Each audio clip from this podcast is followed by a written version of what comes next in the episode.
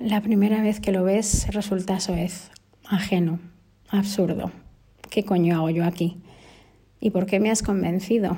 Piensas y dices en voz alta a tu acompañante. O quizás no tan alta. ¿Fue él quien te convenció o tú a él? Tardas unos minutos entre decidir querer irte a decidir querer quedarte. Los que tú, toda tú, tardas en pasar del susto inicial al susto de darte cuenta.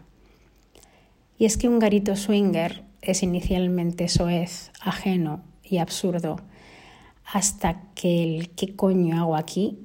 es respondido por precisamente él, tu coño, aquel que no atiende a nada más que a lo que le sale de sí mismo.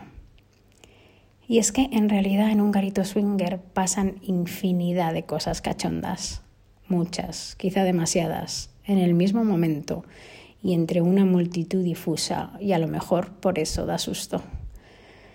Porque quien pasa de estar en una vida normalita a entrar en ese local que nada lo es, efectivamente suele o largarse o inventarse. Y sin embargo, a mí se me antoja todo comestible. Sí, mi primera impresión es que estoy en un buffet de los de hotel de X estrellas por la mañana, con mesas llenas de cosas de las que saciarte obligatoriamente porque están ahí y lo haces con o sin ganas.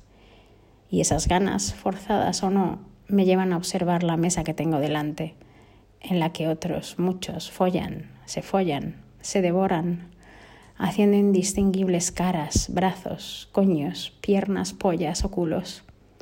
Pero es que ni es por la mañana ni es un hotel. Y sin embargo, de aquel yo solo recuerdo ahora los embutidos. Veo carne y escucho carne y huelo carne. Y también siento que debo comer, con o sin ganas. Y con esa escasa hambre me acerco a la amalgama y me agarro a algo, a un pedazo, pero que apenas me sacia. ¿A qué vine yo aquí? A cotillear, ¿verdad? Entonces me lleno de nada. Insatisfecha me separo de aquel revoltijo y vuelvo a mi acompañante pidiéndole irnos. Me mira sonriente y me dice, espera un poco, la comida cuanto más lenta. Sonrío, como conoce mi apetito, casi siempre a régimen. ¿De qué? Así que vuelvo a mirar aquel bazar de carnes y jugos cuando otra vez rápidamente lo encuentro apetecible. Y ya me parece como el menú de la casa, el del bar de abajo ¿Habéis estado alguna vez en un garito swinger? Pues si no, os garantizo que hay un momento en el que lo que ocurre es que te conviertes en algo entre comensal y comida, entre follador y follado, en algo que sabe dulce y amargo, salado, pero nunca soso. Y te mezclas tú también, y en ese menú raro de cuerpos revueltos todo sabe.